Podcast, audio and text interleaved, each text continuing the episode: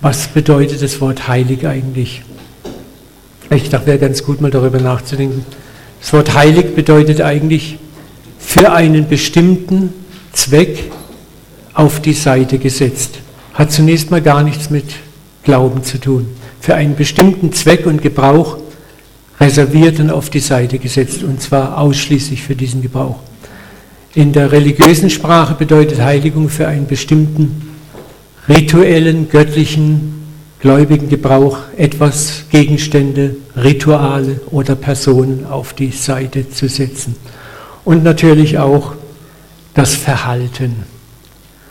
Und der christliche Glaube kennt wie viele andere Religionen die Hinwendung zu einer neuen Moral, einem respektvollen Lebensstil gegenüber dem Nächsten und Gott. Und das haben wir so im Laufe der Jahre Heiligung genannt. Und ich möchte heute mal ein bisschen das aus einer ganz anderen Perspektive beleuchten. Vielleicht beten wir zuvor erstmal, das wäre ganz gut. Vater, wir bitten dich, dass du dein Herz ausgießt über uns, dein Wesen, das Erbarmen, Gnade, Güte und Freundlichkeit ist. Ich bete, dass du uns weit die Ohren machst und die Herzen weit machst, dass wir auch mal neuen Wein trinken und nicht nur den alten, der so schön glatt runtergeht. Ich bete, dass du uns berührst, Vater, auch wenn uns das vielleicht hier und da ankekst, dass wir mit einem weiten Herzen von dir überführt und geleitet werden. Segne dein Wort, es ist dein Wort, Vater, und nicht mein Wort. Und hilf uns auch den Mut zu haben, das, was wir nicht verstehen oder begreifen, auf die Hutablage zu legen und zu warten, bis du es öffnest. In Jesu Namen. Amen. Yes, wenn wir an Gott glauben, werden wir unseren Lebensstil ändern. Es wird Änderungen geben in unserem Lebensstil. Wir beginnen im Sinne Gottes zu leben. Wir schauen, was sind gute Lebensmuster, was nicht. Und wie gesagt, nochmal diesen Prozess nennt die Bibel Heiligung. Es ist gut, sich damit zu beschäftigen. Es ist gut, dass unser Glauben auch ein Zeugnis im Leben hat. Jetzt kommt das große Aber. Aber gleichzeitig liegt hier und nicht nur in der christlichen Religion, sondern bei allen Religionen das ganz große Problem der Religiosität, der Gesetzlichkeit. Nämlich aus dem Weg zu einem erneuerten moralischen Leben einen Würdigkeitswettbewerb zu machen, des äußeren Verhaltens. Ich sage bewusst des äußeren Verhaltens. Um Gunst bei Gott zu erlangen und Ansehen bei den Mitchristen oder Mitgläubigen zu erlangen. Und daraus wird dann ganz schnell, wenn wir nicht aufpassen, ein Wettbewerb, den nur der Willensstärkste und der Disziplinierteste gewinnt. Und wir sind dann ganz schnell in der Welt. In der Welt gibt es auch nur Win-Lose, der Stärkere gewinnt. Es ist interessant, mal ein bisschen historisch das Weitwinkelobjektiv einzuschalten und mal das Judentum zu betrachten in dem wir unsere Wurzeln haben. Unsere geistlichen Wurzeln sind im Judentum. Das Judentum erkrankte an dem Versuch, das Gesetz Gottes zu halten. In einem unendlichen Wust von mehr als 6000 Vorschriften, Side-Laws und Bylaws, Seitengesetzen, Nebengesetzen, die den frommen, gläubigen Alltag regeln sollten und am Ende herzlos, ich sage bewusst herzlos, bestimmten, wer drinnen ist und wer draußen ist. In der Gunst Gottes, in der Gunst bei Menschen, in der Gemeinde, nicht in der Gemeinde. Und Jesus konfrontierte diese Perversion von Heiligung bis aufs Äußerste. Und er stellte sich in seinem aktiven Dienst mehr als einmal dagegen. Wir müssen überlegen, wie das Ganze auch zustande kam.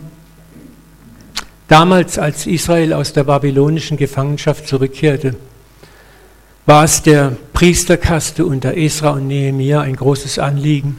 Wie können wir verhindern, dass uns so ein Desaster nochmal als Volk passiert? Und sie haben gesagt, das Problem ist, wir haben Götzen angebetet, wir haben das Gesetz Gottes nicht richtig gehalten, deswegen sind wir vertrieben worden.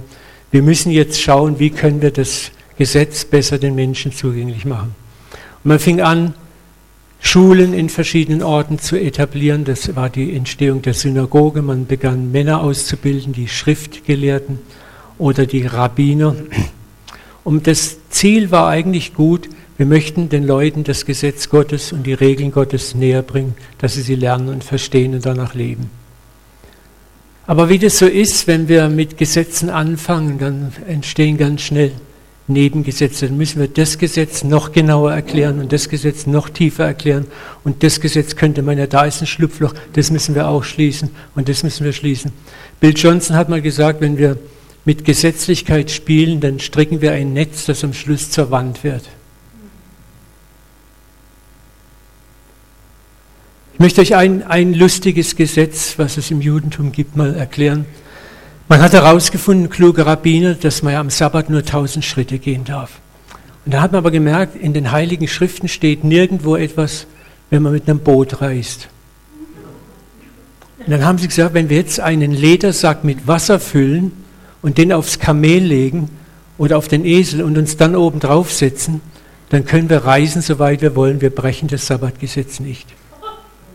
Seht ihr, wir lachen drüber, aber diese Groteskheiten entstehen, wenn wir versuchen, das Gesetz zu etablieren, zu beschreiben und nach dem Gesetz, nach Vorschriften zu leben. Wer sagte denn, wo was endet, wo was anfängt? Wir werden uns da gleich noch näher mit beschäftigen. Lesen wir mal einfach ein paar Verse, da habt ihr das, ne? das ist dieses Hamsterrad der Heiligung in der Gesetzlichkeit, der missverstandenen Heiligung und Gesetzlichkeit. Ich mal gucken, so geht es weiter. Eins zurück, ja. Drei Verse, die Jesus ausschleudert. Er sprach, wehe euch, Schriftgelehrten, denn ihr ladet den Menschen unerträgliche Bürden auf. Damit meint er genau diese ganzen Gesetze, die das gläubige Leben bis ins Detail regeln. Ihr selbst rührt diese Bürden nicht mit einem Finger an. Es sind, gibt sogenannte K.O.-Forderungen. Zum Beispiel eine so K.O.-Forderung ist, Gott ist heilig, wir müssen auch heilig sein. So, und damit schleudere ich jemanden eine Forderung ins Gesicht. Ich erkläre aber nicht, was das ist, wie er es machen kann, wie viel Heiligung ist genug, sondern ich lasse den anderen mit der Forderung alleine und rühre sie selber mit keinem Finger an.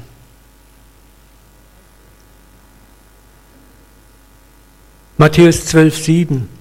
Wenn ihr aber wüsstet, was das heißt, ich will Barmherzigkeit und nicht Opfer. Gott ist ein Gott, dessen Nachname Barmherzigkeit ist. Das heißt nicht Gleichgültigkeit, das heißt nicht Oberflächlichkeit. Aber wir werden nachher sehen, wie seine Barmherzigkeit sich ausdrückt. Und er hat kein Interesse an Opfern. Opfer sind diese äußerlichen Ritualen, Dinge, die wir tun, ohne Herz, ohne Kopf, ohne Geist, ohne Verstand. So hättet ihr die Unschuldigen nicht verurteilt. Da kommt ja in dieses Verslein auch noch dieser Seitensatz rein, der Sabbat ist für den Menschen gemacht und nicht der Mensch für den Sabbat. Matthäus 23, 27, weh euch Schriftgelehrte und Pharisäer, ihr Heuchler. Das heißt, Heuchler ist ein Maskenträger dass ihr getünchten Gräbern gleich, die außen schön aussehen, innen voller Totengebein Unrat sind, so erscheint auch ihr äußerlich vor den Menschen als gerecht, inwendig aber seid ihr voller Heuchelei und Gesetzeswidrigkeit. Das ist die Gefahr einer äußerlichen Heiligung. Wir sehen nach außen hin top aus, sehen gut aus, aber wie es innen aussieht, das kaschieren wir wunderbar. Aber ich sage etwas, Gott ist zehntausendmal mehr interessiert an deinem Herz als an deinen äußerlichen Ritualen und Frömmigkeiten. Zehntausendmal mehr an deinem Herz. Und ich denke, ein Grund, warum wir das Christentum so schwach in unserer westlichen Welt multiplizieren, hat genau damit zu tun, dass wir mehr auf Äußerlichkeiten Wert legen als auf das Herz. Ich komme so oft mit Nichtchristen ins Gespräch und die sagen mir, also, wisst ihr, ihr geht ja schon in die Kirche und ihr haltet das und das ein, aber im Großen und Ganzen seid ihr kein Deut besser und anders als wir. Und ich muss sagen, recht hast du. Und es geht hier nicht darum, dass wir besser sein müssen als die Welt. Aber das Problem ist, dass wir uns als Christen manchmal so hinstellen, als ob wir besser wären als die Welt. Und das ist die Gefahr religiösen Lebens aus eigener Kraft und Moral bis heute. Gut gemeint versuchen wir Gott zu gefallen, dem Nächsten ein Vorbild zu sein und landen schneller in Gerechtigkeit, in Gesetzlichkeit, Selbstgerechtigkeit und Maskenträgerei, als wir glauben. Es ist interessant, wenn du mal schaust, auch das frühe Christentum, das wir oft so heroisch besingen, hat von den ersten Tagen an mit dieser Schwierigkeit zu kämpfen gehabt. Galaterbrief 3, 2 bis 3.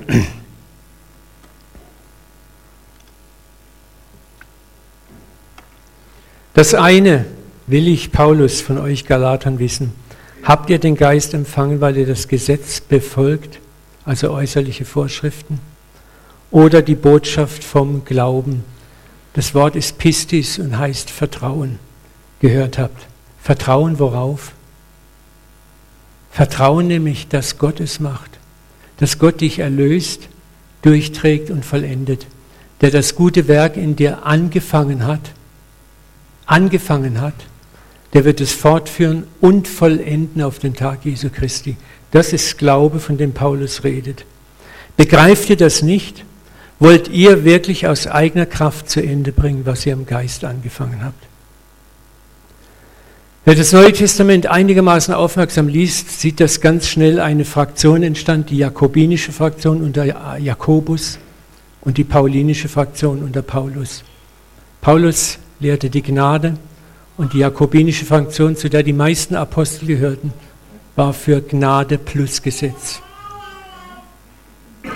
Und dort überall, wo Paulus Gemeinden gründete, war die Gnaden plus Fraktion hinter ihm her und kehrte diese Gemeinden wieder um. Ich weiß nicht, ob ihr das wisst, dass Paulus im zweiten Timotheusbrief, glaube ich, schreibt an Timotheus, alle Gemeinden in der Landschaft Asien haben mich verlassen. Ich glaube, es ist ein Titusbrief sogar. Sein ganzes Lebenswerk in Kappadokien, in der Türkei, in Kleinasien ist zerstört worden durch diese Gesetzesfraktion. Und was Paulus mit den Galatern erfuhr, zieht sich durch alle Christengenerationen, Kirchen, Gemeinden, Gruppen hindurch.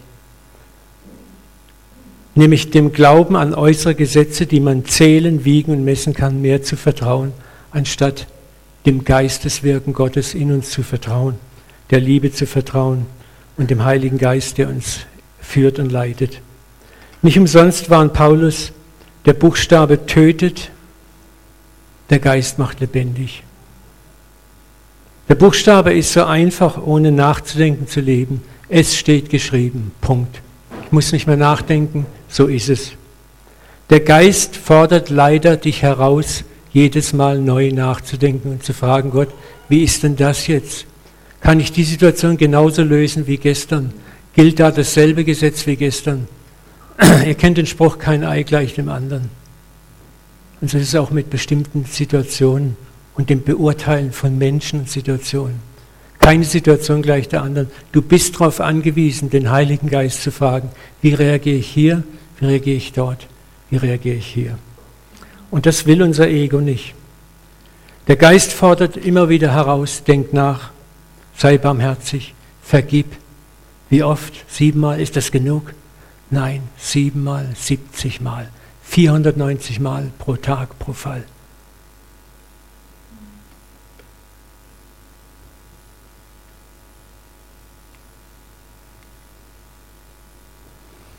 Ihr kennt alle die Geschichte von der Ehebrecherin, die vor Jesus gezerrt wird. Und es ist interessant, dass die Ankläger gleich auch die Bibelstelle parat haben. Was liest du? Was steht im Gesetz geschrieben? Und man konnte die Stimme der anderen hören, steinigen. So, und sie wollten Jesus hier an die Wand drücken und sagen, hör mal, das, das ist biblisch. Das ist biblisch, Jesus, steinigen. Der Buchstabe tötet. Ja, er tötet. Der Geist macht lebendig. Und diese Männer, die diese Frau dahin gezerrt haben, die bestimmt Ehebruch getan hat, ich frage mich nur manchmal immer, wo ist der Mann? Ist der entkommen oder vielleicht sogar einer von denen? Ja, Jesus hat ja auch in den Sand geschrieben ne, mit seinem Stock da. Und ich habe mir immer gedacht, für mich selber, wahrscheinlich hat er die Namen der Geliebten dieser Männer in den Sand geschrieben. Und die waren dann, oh. Aber sie, sie waren blind für ihre eigenen Verfehlungen. Sie waren blind für ihr eigenes Herz, blind für die eigenen Verbrechen, die in ihnen lebten. Und wir müssen uns immer fragen, wenn wir die Geschichte sehen, wo stehen wir? Sind wir nicht auch manchmal diejenigen, die einen Stein in der Hand haben und den Stein werfen möchten? Also ich bin oft ein Steinewerfer, muss ich schon zugeben. Wir haben eine Nachbarin bei uns, eine Nachbarsfamilie. Immer wenn es Sommer wird, haben die alle Fenster im Haus auf und dann brüllen die sich gegenseitig nur noch an. Aber das ist richtig. Und ich sitze dann als da, wenn ich meine Ruhe genieße im Garten, denke, ach, jetzt gehe ich rüber und jetzt, jetzt gebe ich dir mal die Kante. Ne? Und dann kommt die leise Stimme, hey Uwe, Barmherzigkeit. Frag mich mal, wie du es sagen solltest. Ne? Und ich gestern sage, okay Herr, ich merke, ich bin schlecht gelaunt, ich lasse es erstmal bleiben. Ja, ich, ich habe da immer noch mit zu kämpfen. Aber ich bin dankbar, dass der Geist Gottes mein Gehör findet und ich zumindest mal ausatmen kann und sagen kann, okay, ich ärgere mich immer noch. Aber jetzt, jetzt bin ich zur Zeit am Beten und sage, Papa, wie soll ich das machen? Wie sage ich es meinem Kind?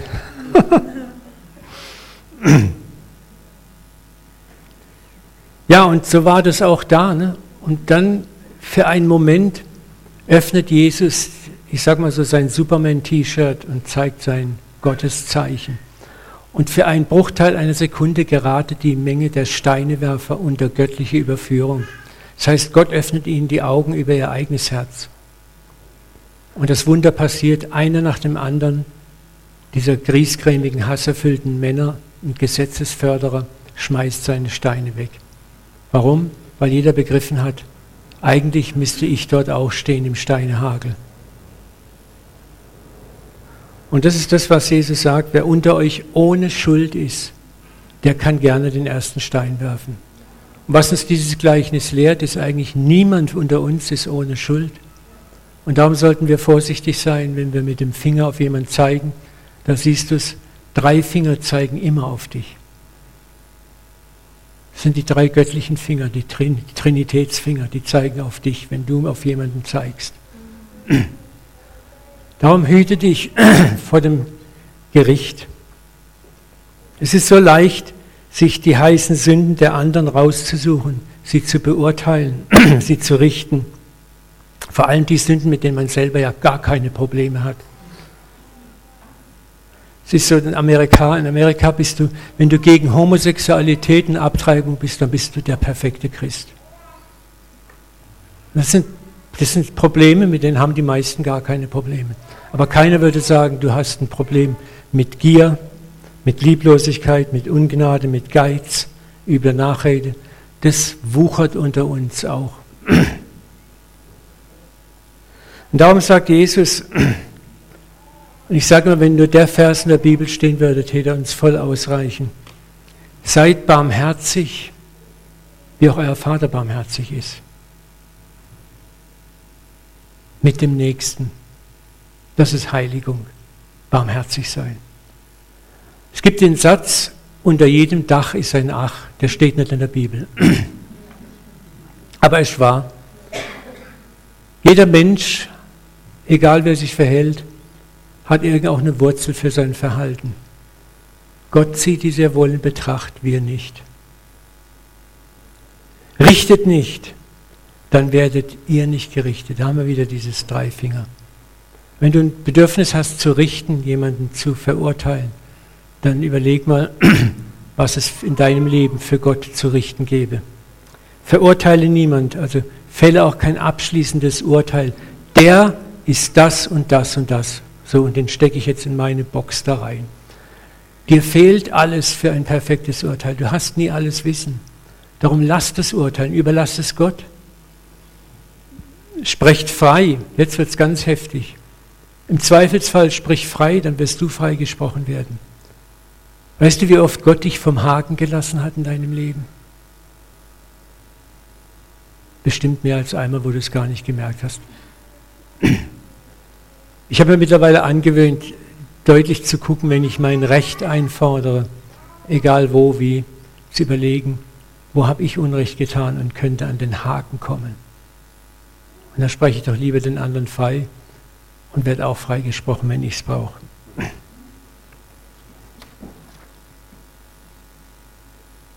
Wie geht Heiligung, ein moralisches Leben als Christ wirklich? Das ist die Frage, die wir heute Morgen betrachten möchten. Ich sagte etwas wenig Schönes. Der wahren göttlichen Heilung, Heiligung geht immer die Konfrontation mit deinem eigenen moralischen Schatten voraus. Heiligung beginnt immer damit, dass Gott dir zeigt, wie unheilig du bist. Immer, immer. Wenn das nicht passiert, wirst du ein arrogantes, selbstgefälliges, aufgeblasenes Arschloch, Entschuldigung. Manchmal muss man so Wörter im Gottesdienst sagen, damit alle aufwachen. Dann kommen manchmal immer wieder, Uwe, das kannst du aber nicht sagen, Haus Gottes. Das kann man manchmal sagen. Dort überfällt Gott dich von deinen eigenen dunklen Seiten, die du hast, die wir oft nicht wahrhaben wollen und fromm wegdrücken. Petrus ist ein wunderbares Beispiel dafür. Er ging drei Jahre mit Jesus. Er hat sein Business verlassen. Er war der Erste, der das Boot verlassen hat, auf dem Wasser ging. Er war an allem eigentlich immer vorne dran. Aber dann muss Jesus ihn konfrontieren und sagen, du Petrus, heute Nacht, ehe der Hahn dreimal kräht, wirst du mich dreimal verleugnet haben, dass du mich kennst. Und was ist die Reaktion von Petrus? Ich? Jesus, also jetzt hast du aber was wirklich gründlich missverstanden, Jesus. Also guck dir mal meinen Rekord an, hier ist mein Tagebuch, seitdem ich mit dir bin. Überall Einser und Sternchen drin. Ne? Ich nicht, die anderen elf Loser vielleicht, aber ich doch nicht. So ungefähr läuft es ab. Und dann sagt Jesus was sehr Bewegendes. Ich habe für dich gebetet, dass dein Vertrauen, dein Glauben nicht aufhört. Das ist die Regel Nummer eins. Nicht du bist für deinen Glauben zuständig, ich halte dich. Nicht du hältst mich, ich halte dich. Und das darfst du dir auch auf deine Fahne schreiben. Er hält dich. Und dann kommt noch ein toller Vers. Wenn du dann zurechtgekommen bist, dann kannst du deine Geschwister stärken. Und die Nacht kommt, Petrus verrät den Herrn, er geht hinaus in die Nacht und weint bitterlich. Die dunkle Nacht der Seele, die dunkle Nacht der Selbsterkenntnis, die dunkle Nacht, in der er seinen eigenen Abgrund schaut, den er nie vermutet hatte in sich. Die Nacht, in der er entscheidet, ich bin nicht mehr wert, ein Apostel zu sein, ich gehe wieder fischen. Kannst du nachlesen in der Bibel. Aber nicht mal das klappt. Es heißt, an dem Tag fingen sie nichts. Aber was anderes passiert. Sie sehen am Ufer eine Gestalt an einem Lagerfeuer sitzen, Fische grillen. Und Petrus erkennt sofort, es ist der Herr, springt ins Wasser, schwimmt ans Ufer, kommt zu Jesus setzt sich ans Lagerfeuer und Jesus begrüßt ihn mit drei Fragen. Simon Petrus, hast du mich mehr lieb als jene? Und es ist interessant, es ist schade, so vieles ist in unseren deutschen Bibeln so schlecht übersetzt. Was Jesus fragt, ist, liebst du mich mit der Agape-Liebe? Es gibt sieben Formen, glaube ich, im Griechischen der Liebe. Agape ist die Liebe Gottes, die göttliche Liebe. Was Jesus den Petrus fragt, ist, liebst du mich mit der göttlichen Liebe? Und Petrus antwortet interessanterweise, das Großmal Petrus, Filio, Bruderliebe ist alles, was ich kann. Weide meine Lämmer. Die Lämmer, hat mir ein Beduinenhirte erklärt, wo ich vor zwei Jahren in Israel war, haben die Lehrlinge, die Hirtenlehrlinge gekriegt zum Üben. Also was Jesus eigentlich sagt, Petrus, okay, als Lehrling kann ich dich gebrauchen. Jetzt kommt die zweite Frage. Liebst du mich mit der Agape-Liebe?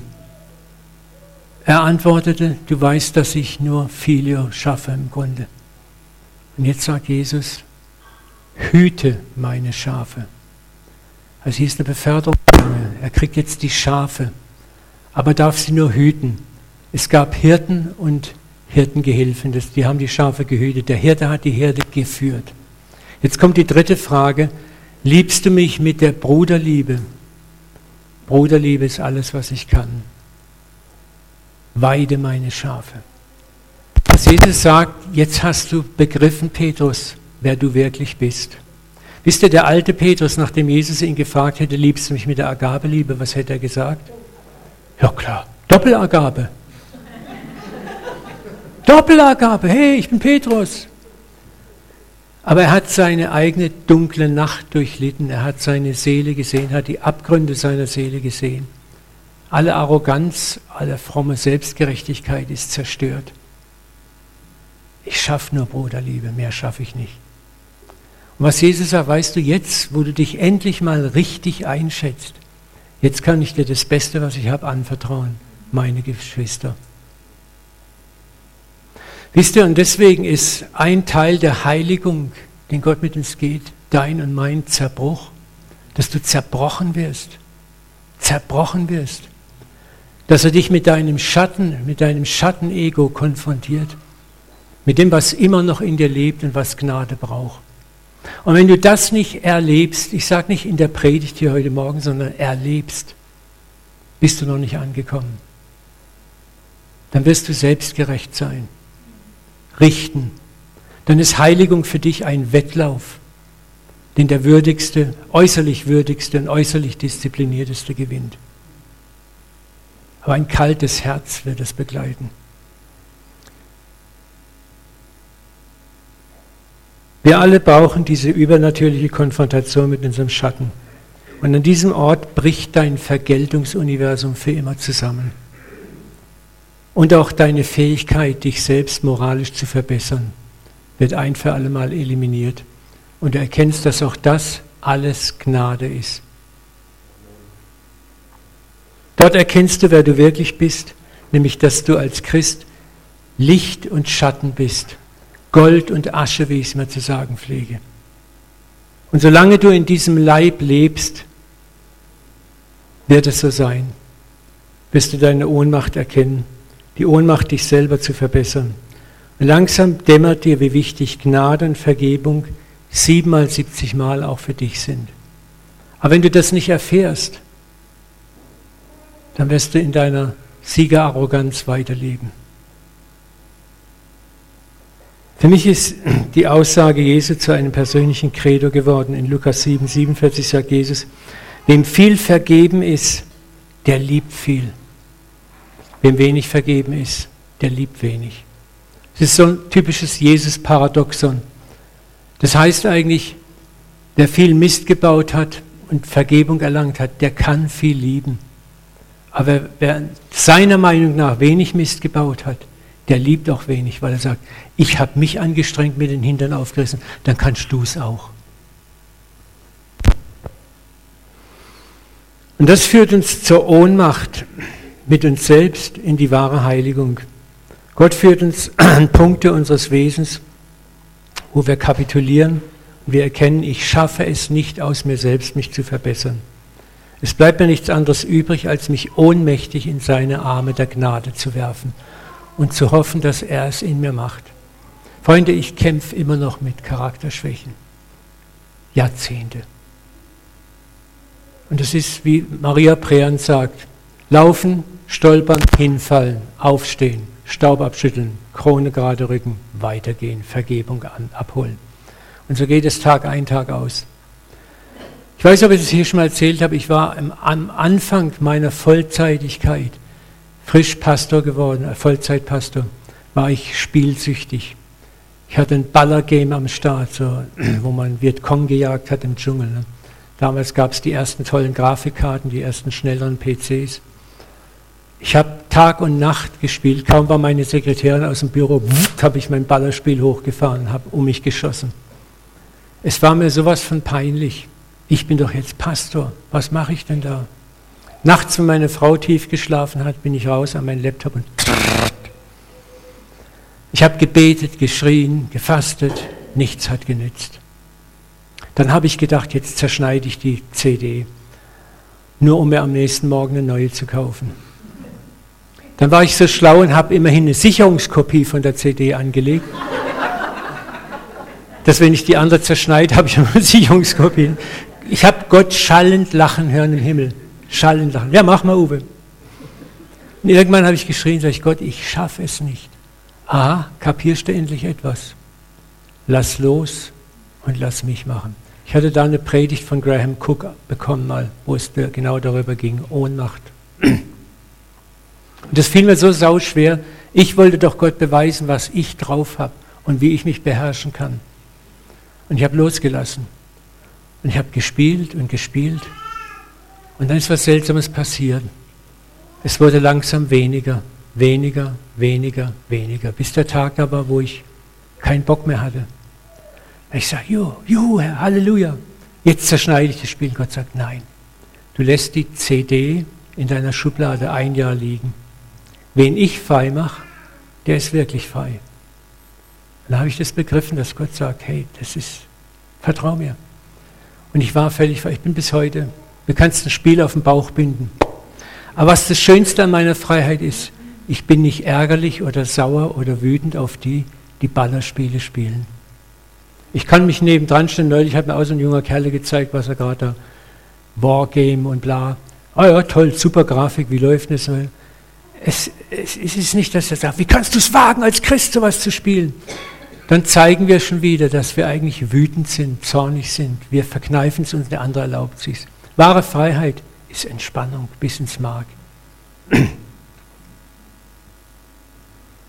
Solange wir leugnen, wer wir wirklich sind, werden wir Schauspielern und so tun, als ob wir vor Gott okay sind und uns anmaßen, andere zu verurteilen. Wenn wir unsere Heiligung selber in die Hand nehmen, ist es das hier. Wir gleichen dem Esel, dem man eine Angel auf den Rücken geschnallt hat, an der eine Rübe hängt.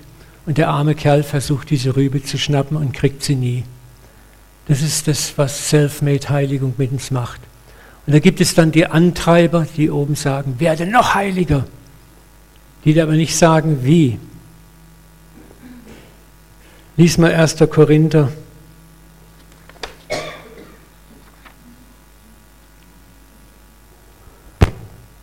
Kapitel 1,30, durch Gott aber seid ihr in Christus, Jesus.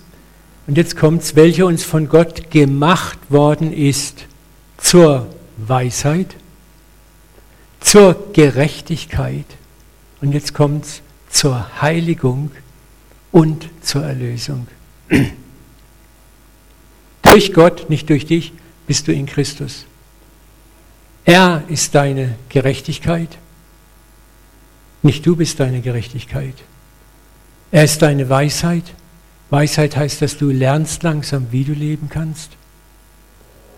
Er ist deine Heiligung. Er heiligt dich. Und du bist heilig, weil er heilig ist und dir Anteil gibt an seiner Heiligung. Und er ist deine Erlösung. Nicht du erlöst dich, er erlöst dich. Das ist so deutlich. Ihr habt die PowerPoint-Präsentation da. Ich kann euch gerne auch die, äh, die könnt ihr euch gerne abkopieren, wenn ihr sie wollt. Diese Verse zeigen uns ganz klar, dass Gott uns zur Heiligung befähigt.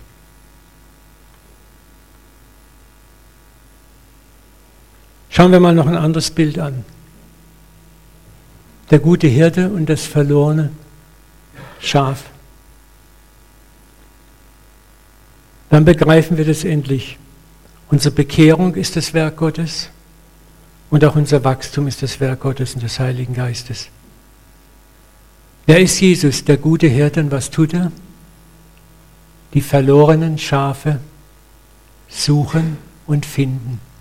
Hast du schon mal ein verlorenes Schaf gesehen, das in der Wildnis sich irgendwo verlaufen hat? Das dann sagt, Mensch, Mist. Ah, jetzt mache ich eins, ich packe mein GPS aus, mein Android-Handy tipp mal ein, Herde, wo bist du? Und dann gehe ich zurück zu meiner Herde. Oder ich rufe laut den Hirten. Das funktioniert nicht. Kein Schaf findet allein zurück. Ich hatte, wie gesagt, das Privileg, bei Beduinenhirten zu sein. Und die haben mir das erklärt mit Schafen. Und da wurde mir klar hinterher, warum Jesus immer wieder das Schaf benutzt in seinen Gleichnissen. Er sagt, ein Schaf kann sich 200 Meter von der Herde entfernt, wenn es den Sichtkontakt verloren hat, ist es zu blöd, zurückzukommen. Sagen Sie wirklich, Schaf ist eines der dümmsten Tiere.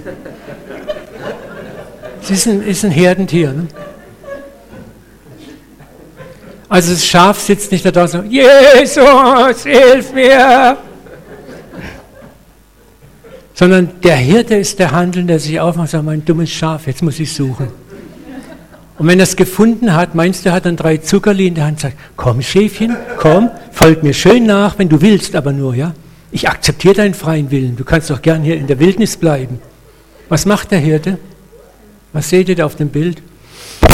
Mumm. Und er kann das dumme Vieh zappeln, wie es will.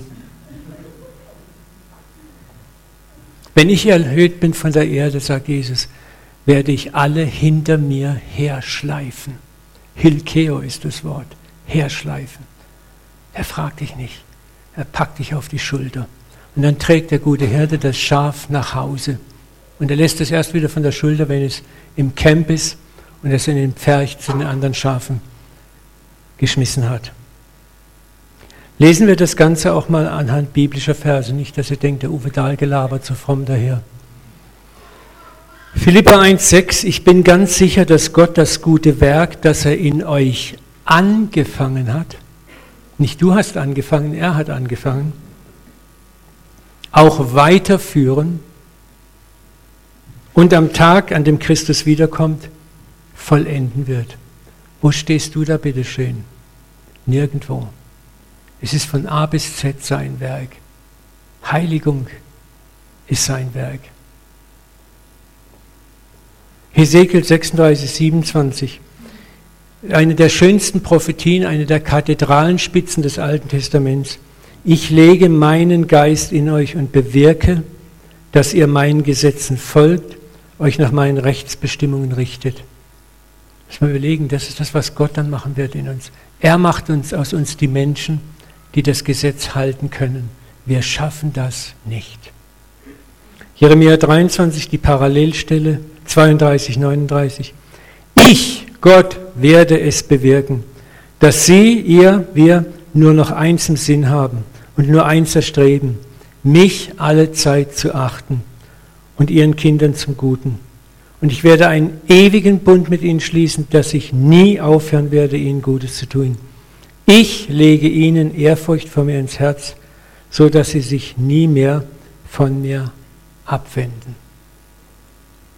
Das ist Evangelium, Vorbotschaft. Gott ist es, der uns erneuert. Gott ist es, der unseren Geist vollkommen verändern wird, der uns heiligen wird, für sich praktisch auch auf die Seite setzen wird. Und das wird vollendet sein, wenn er wiederkommt. Lesen wir noch einen Skandalvers 1. Johannes 3,9, der hat mich früher immer genervt. Wer aus Gott geboren ist, lebt nicht mehr in der Sünde, weil das Erbgut seines Vaters jetzt in ihm wirkt. Deshalb kann er nicht mehr weiter sündigen, denn er stammt von Gott. Und ich dachte, Herr, das trifft auf mich nicht zu.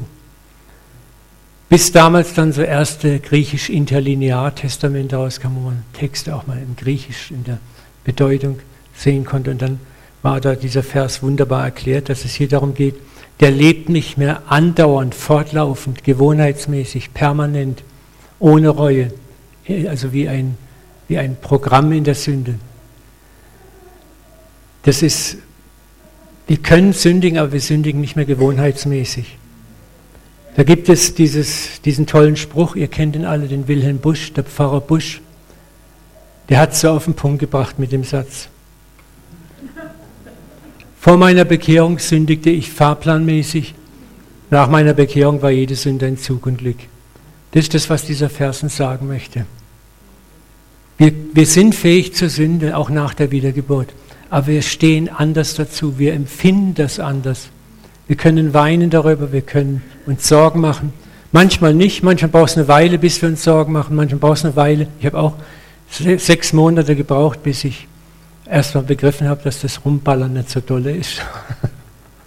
ja, aber Gott ist zum Ziel gekommen. Diese Verse zeigen uns, dass es Gott ist, der uns zur Heiligung befähigt und bringt und dass die Heiligung erst vollendet ist im Auferstehungsleib. Und bis dahin gilt, wir können fallen, Wir werden auch fallen, aber wir werden prozesshaft lernen und wachsen und wir werden genau das erleben. Und wir werden auch Sieg über die Sünde erleben, aber das wird durch Aufstehen, hinfallen, Vergebung einholen, Krone gerade rücken, weitergehen, hinfallen, aufstehen, Krone gerade rücken, weitergehen. Und dafür hat Jesus auch gesagt, sollen wir nicht siebenmal, siebenmal, sondern siebenmal, siebzigmal Vergebung geben und auch von Gott empfangen. Weil wir brauchen das einfach, um zu lernen.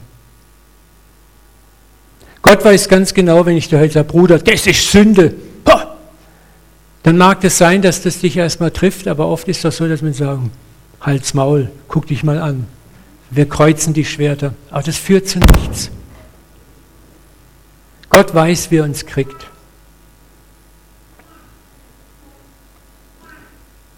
Und da taucht dann wieder die Frage auf, aber muss ich denn nichts tun? Verführt es nicht, Uwe, zur Lauheit, zur Lachsheit? Das können wir nicht brauchen im Leib Christi. Und das ist das sogenannte Ja-Aber-Evangelium. Gott hat dich erlöst, aber. Das Ja-Aber-Evangelium ist schön die ersten fünf Minuten, wenn du es hörst, bis das Kleingedruckte nachgereicht wird. Das geht dann so, du bist erlöst, wenn du überwindest, du dranbleibst am Glauben, du nicht gegen den Heiligen Geist sündigst, du treu bleibst bis zum Ende. Wenn du Pech hast und lebst in der Endzeit des Mahlzeichen des Antichristen nicht annimmst, in der Gemeinde bleibst, natürlich in meiner Gemeinde, dies, das und jenes tust. Das, ihr Lieben, ist keine frohe Botschaft. Das ist eine Drohbotschaft, weil ein gehöriger Teil dieser Erlösung an mir hängt. Und wenn ich das sehe, dann muss ich ganz ehrlich sagen, sorry, ich weiß nicht, ob ich das schaffe. Ich weiß es nicht. Wo ist dann noch frohe Botschaft? Es ist dann die so einigermaßen okay Botschaft. Ja, schon nett, Jesus, dass du für mich gestorben bist, aber ich bin ja schließlich doch auf mich angewiesen. Gott sei Dank ist die frohe Botschaft anders. Er hat das gute Werk in uns angefangen. Er wird es fortführen, er wird es auch vollenden. Das ist frohe Botschaft. Er nimmt mich als Schaf und trägt mich nach Hause. Er sucht mich, er findet mich. Und darin kann ich ruhen. Das ist oh, frohe Botschaft. Und wenn diese frohe Botschaft mein Herz erreicht, dann kann ich gar nicht anders, dann will ich anders leben. Dann will ich nicht mehr klauen, nicht mehr stehlen, nicht mehr Ehe brechen, nicht mehr dies, nicht mehr das. Ich werde immer noch reinfallen und Fehler machen. Aber diese Fehler tun mir dann weh, früher oder später. Die Gegenfrage ist, wenn ich mit dieser Gesinnung Heiligung aus Angst, aus Zwang, aus Angst vor dem Verlorengehen können, vor der Lauheit etwas tue, was motiviert mich dann christlich zu agieren? Liebe oder Angst? Es ist meistens die Angst. Und die Angst ist ein sehr schlechter Motivator. Sie bringt zwar schnelle Resultate hervor, aber keine nachhaltigen. Und die Früchte, die herauskommen, sind die des älteren Bruders der beiden verlorenen Söhne der wütend und ärgerlich war über die Gnade, die der Vater dem jüngeren Bruder erwiesen hat, der sich nicht freuen konnte an Gnade, der seinen eigenen Status als Sohn nicht begriffen hat, der dem Vater vorwirft, ich habe nie Party machen dürfen. Der Papa sagt, hey, du hättest der Kälber schlachten können ohne Ende, die Hälfte meines Vermögens gehört doch dir. Du hast keine Identität, wenn du so lebst. Es ist Groll und Wut auf jene, die sich nicht so anstrengen wie ich. Ich möchte euch ein Zitat vorlesen. Sorry, wenn es heute ein bisschen länger geht, aber es ist mir wichtig. Von Martin Schleske. Martin Schleske ist einer der weltbesten Geigenbauer, Deutscher. Christ, hat zwei Hammerbücher geschrieben. Und ich möchte was zitieren aus dem Buch Herzenstöne. Das Kapitel heißt Der Heiligungswahn. Wenn gewissenhafte Menschen, Klammer auf, feine Seelen, ein geistiges Leben führen, entsteht in ihnen häufig eine wahnhafte Vorstellung davon, was Heiligung bedeutet. Dahinter steht der Irrtum, unser Leben zu heiligen würde bedeuten, dass wir ständig an uns arbeiten. Wie kommen wir eigentlich auf diese Überheblichkeit, dass man an sich selbst arbeiten kann, als könne man Werkstück und Werkmeister in einem sein? In seinen Büchern tut er meisterhaft die Entstehung einer Geige mit dem geistlichen Leben in Metaphorik setzen. Das ist Hammer. Also wie kann ein Stück Holz gleichzeitig Werkmeister sein? Eine Ursache für diesen Vollkommenheitswahn ist der maßlos übersteigende Glaube an die eigene Willenskraft. Ja, der menschliche Wille ist ein wunderbares Werkzeug, wenn es darum geht, was wir tun. Aber der Wille ist ganz und gar unbrauchbar, wenn es darum geht, die eigene Seele zu verändern. Als sei unser Wille ein Zauberstab, mit dem wir uns zu den Menschen machen könnten, die wir gerne wären. Unter den vermeintlich redlichen und frommen und heiligen finde ich so viel Groll, Griesgrämigkeit, so viel Vorurteil und Verurteilung. Und sie, die mit so viel Eifer die Sünde vermeiden, sind so oft beherrscht von abstoßender Kälte gegenüber denen, die nicht so hart an sich arbeiten wie sie selbst. Älterer Bruder aus Lukas 15. Als Geigenbauer weiß ich, jedes Holz hat seinen eigenen Faserverlauf und seine Eigenheiten und eigenen Geschichten und Verletzungen. Das muss ich erspüren, um aus dem Holz eine Geige zu machen. Dafür brauche ich Barmherzigkeit mit den gegebenen Umständen. Sie ist die eigentliche Schöpferkraft, die Barmherzigkeit, die alles heiligt, was sie berührt. Unsere krummen Lebensfasern, unseren Drehwuchs, das Reaktionsholz, das sich in unserem Leben durch schwierige Umstände gebildet hat, die Astlöcher, alles das, was nicht perfekt ist. Ich weiß als Geigenbauer ein Lied davon zu singen. Ein Mensch, der Vertrauen in die Weisheit Gottes setzt, hat keine besseren Holzfasern als andere aber weiß, er hat einen Meister, der ihn zum Klingen bringt. Das ist das Geheimnis des Geigenbaus. Nicht das Holz wird dem Meister gerecht, sondern der Meister wird dem Holz gerecht. Nicht du wirst Gott gerecht, sondern Gott wird dir gerecht. Das Holz, also du, überlässt sich der Gestaltungskraft des Meisters. Das Holz ruft dem Meister nicht zu, halt darum, rechtsrum, linksrum. Nur durch Barmherzigkeit und Demut lassen wir die Weisheit Gottes an uns heran. Wenn wir unbarmherzig mit uns selbst und anderen sind, verbieten wir uns diesen Werdegang. So gilt auch für unser geistiges Leben. Der das gute Werk in uns angefangen hat, der wird es auch vollenden. Zitat Ende. Kann dieses Buch nur wahnsinnig empfehlen, Herzenstöne und der Klang. Und das ist exakt das Problem mit selbstgemachter Heiligung. Nochmal die Frage, aber Uwe, Lauheit und Gnadenmissbrauch. Darf ich mal fragen, wer hier Gnade noch nie missbraucht hat? Ist hier jemand, der Gnade noch nie missbraucht hat? Du kannst mir auch gerne E-Mail schreiben, wenn du dich melden willst. Wer war hier nicht im Raum schon lau oder hat gegen besseren Wissens anders gehandelt, als das Gewissen ihm sagt? Denkt einmal an das Volk Israel, das den Bund mit Gott wieder und wieder und wieder und wieder und wieder und wieder und wieder brach. Und doch wird es nach Römer 11, 26 bis 32 in seiner ganzen Fülle am Ende gerettet, weil Gott es einfach nicht richten kann, weil er es erwählt hat. Und Paulus sagt, Gottes Gnadengaben und Berufungen können ihn niemals gereuen. Gott wusste, wen er mit Israel erwählte, schon bevor es Israel überhaupt gab. Bevor du geboren wurdest, kannte dich Gott schon. Deine Ecken, deine Kanten, deine Zicken, deine Macken. Und er hat Ja zu dir gesagt. Und er hat seine Hände angeguckt und sagt, meine Hände sind geschickt und stark genug, aus diesem Holzklotz etwas Herrliches zu machen. Der Holzklotz bist du. Ich habe dich je und je geliebt, darum habe ich dich zu mir gezogen aus lauter Gnade. Gott kannte dich von Ewigkeit her. Gott hat null Angst vor Gnadenmissbrauch, null. Weil er weiß, dass wir einfach eine Zeit brauchen, bis wir etwas kapieren. Guck doch mal die Kinder, wer Kinder erzogen hat, weiß das. Oh Papa, ich mache das nie mehr. Ja, ja. Zwei Tage später, selbe Soße, und dann weißt du, das ist ein Prozess, wieder und wieder und wieder. Und dann lernen sie es. Darum fordert Jesus auf, einander siebenmal, siebzigmal zu vergeben, weil er das mit uns auch tut. Authentischem Glauben zu wachsen ist ein Prozess, drei Schritte vor und zwei zurück, aber einen hast du gewonnen. Es ist nicht diese steile Aufwärtskurve, die wir gerne hätten. Authentisch zu leben bedeutet immer wieder Vergebung zu empfangen und Gott vertrauen. Wir sind gleich fertig. 1. Johannes 1, 7 bis 9, wenn wir aber im Licht leben, so wie Gott im Licht ist, so sind wir miteinander verbunden und das Blut seines Sohnes macht uns rein von jeder Sünde. Wenn wir behaupten, ohne Schuld zu sein, betrügen wir uns selbst und verschließen uns vor der Wahrheit. Doch wenn wir unsere Sünden bekennen, zeigt sich Gott treu und gerecht.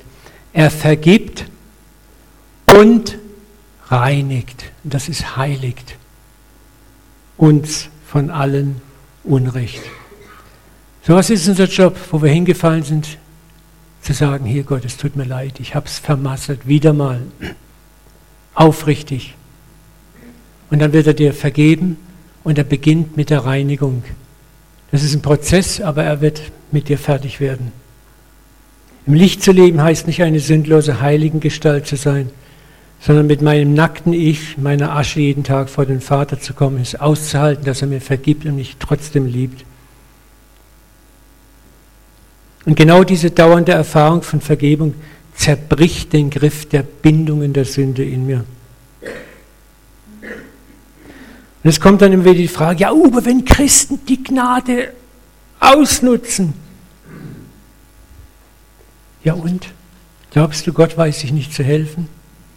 Erstens mal ist es nicht dein Job, über den anderen zu richten. Jesus sagt, schau den Balken in deinem eigenen Auge an, bevor du über den Splitter des anderen dich aufregst. Wie ist Jesus mit den Sündern umgegangen? Freundlich, gütig, nicht anklagend. Er hat sie überwältigt mit seiner Liebe und Annahme. Wenn wir mit Nein beginnen, kommen wir nie zum Ja. Wenn ich bei einem Menschen mit Nein anfange, Petra, nein, dann würde Peter sagen, Uwe und nein. Und wir werden die Klingen kreuzen. Aber wenn ich mit Ja anfange, dann fühlt sie sich angenommen. Und wenn ich dieses Ja auch echt ist und nicht scheinheilig, schmierig, glitschig, christlich, ich bin nett zu dir, damit ich deinen frommen Skalp erbeute, ne? sondern authentisch, dann werden wir eine Herzensbeziehung etablieren. Und dann kann ich auch mal zum Nein kommen sagen, Peter, aber weißt du, was ich einmal sagen wollte, die eine Sache, das würde ich ein bisschen anders sehen. Und ich würde sagen, Uwe, ich merke, dass du echtes Interesse an mir hast und mich magst aufrichtig. Also ich meine jetzt in dem Sinne, du weißt, was ich meine. Ich kann das annehmen aus deinem Mund. Ich spüre, dass du authentisch mit mir umgehst. Und das ist das Prinzip, wenn wir mit Ja anfangen, können wir auch zu Nein kommen. Wenn wir mit Nein beginnen. Jesus hat immer bei den Sündern mit Ja angefangen, ein Bedingungslos. Zu Jakob, ja, Zachäus, ich muss bei dir zu Gast sein, was heißt, ich muss dein Freund sein. Ja. Er hat nicht gesagt, du bist eine Ratte, du bist ein Schwein, du bist, oh, was ihm die Leute alle gesagt haben, was er auch gestimmt hat. Und ich sage dir noch was, wo wir Gnade missbrauchen, ist Gott stark genug. Stark genug, deinen Missbrauch auf dich selber fallen zu lassen. Lies mal diesen Vers, der ist so Hammer. Jeremia 2, 17, 19. Hast du dir solches nicht selbst bewirkt, dadurch, dass du den Herrn, deinen Gott, verlassen hast, zur Zeit, da er dich auf den Weg führte? Das ist an Israel gerichtet und gilt auch für uns. Du strafst dich selbst mit deiner Bosheit erziehst dich selbst mit deinem Abfall. Deine Sünden, wenn du sie weiter verfolgst, werden dich heiligen, aber schmerzhaft. Aber es ist nicht Gott, der die Zuchtrute erhebt. Es bist du selber in deiner genialen Dummheit. Du züchtigst dich selbst in deinen Abfall und sollst erfahren und, jetzt kommt es, ist positiv, einsehen, zur Erkenntnis kommen, zur Überführung kommen wie böse und bitter es ist, den Herrn, deinen Gott, zu verlassen. Und mich nicht zu achten, spricht der Herr der Herrscher. Richard Rohr hat es meisterlich zusammengefasst. Wir werden nicht bestraft für unsere Sünden, wir werden bestraft durch unsere Sünden. Das ist, Gott muss noch gar nicht mal was machen, er muss die Zuchtroute nicht auspacken. Du besorgst das selber meisterlich, wenn du der Gnade widerstehst oder sie missbrauchst. Dann hast du diese Pistole in der Hand, die eigentlich auf dich zeigt. Schieß dir selbst ins Knie.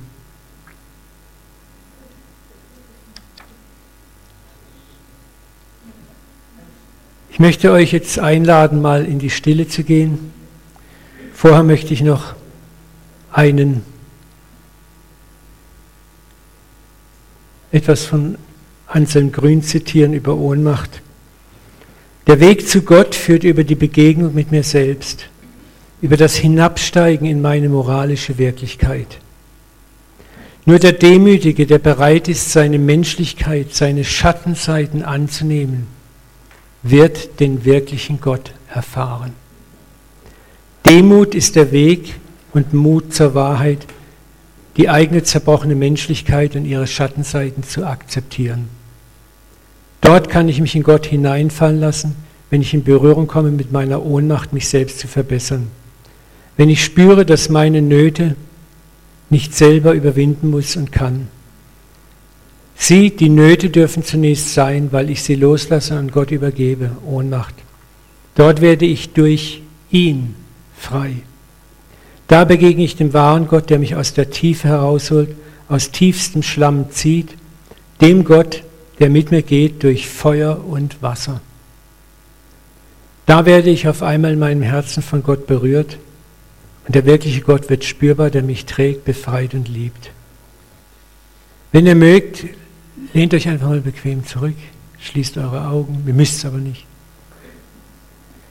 Ich möchte dich fragen, wo bist du gerade in deiner Ohnmacht dir selber gegenüber? Wo fühlst du dich ohnmächtig? Wo rennst du gegen Wände, auch wenn du die nicht wahrhaben möchtest?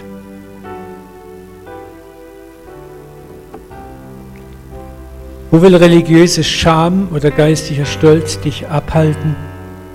dich so, wie du bist, in Vaters vergebende Hand fallen zu lassen. Und zwar nicht nur heute Morgen, sondern wieder und wieder, bis das Thema durchgestanden ist. Vielleicht zwei Jahre, drei Jahre. Manche Dinge brauchen wirklich Zeit. Egal wie verwirrt und ungenügend du dich fühlst. Jesus ruft dir heute Morgen zu, kommt her zu mir alle die ihr mühselig und beladen seid. Ich will euch erfrischen. Lernt von mir. Ich habe ein demütiges und sanftmütiges Herz. Wann willst du akzeptieren, dass er dich vollendet und nicht du? Dass er das gute Werk in dir angefangen hat und nicht du? Dass er es weiterführt und nicht du. Und dass er es vollenden wird. Dass du existierst, ist Gnade. Dass du lebst, ist Gnade. Dass es dich gibt, ist Gnade. Gott hat einen vollkommenen Plan von deiner Geburt an mit dir. Und er weiß, wie er dich vollendet. Vater, und so beten wir, dass du zu uns sprichst. So wie wir es tragen können, ertragen können. Und wenn unsere Seele in Aufruhr ist, in Ärger, Vater, dann still du den Sturm. Sprich dein Wort, Jesus, wie einst im Boot, dass der Sturm ruhig wird. Wo unsere Augen noch verblendet sind, Vater, du musst sie auftun. Nur du kannst Verstehen schenken. Nur du kannst uns Offenbarung deiner Liebe, deiner Gnade geben. Und wir beten, wenn es auch schwerfällt, Vater, um einen Blick in unsere eigenen dunklen Abgründe.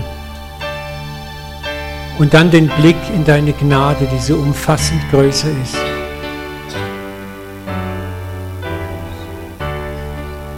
Und beschenke uns mit dieser barmherzigen Liebe, die du hast wir barmherzig sind, wie du als Vater zu uns barmherzig bist. Dass wir aufhören zu richten, zu beurteilen, zu verurteilen und dass wir freisprechen. Vater, segne dieses Haus hier, dass es ein Haus der Liebe, der Achtung, des Respekts wird, des Einandertragens und Ertragens, des unbedingten Glaubens, dass du vollenden wirst. Und danke, Vater, dass du stark genug bist, auch da, wo wir bockig, widerspenstig und eigensinnig sind, uns zu erziehen. Meisterlich kannst du es und machst es. Besser als wir es je können. In Jesu Namen. Amen.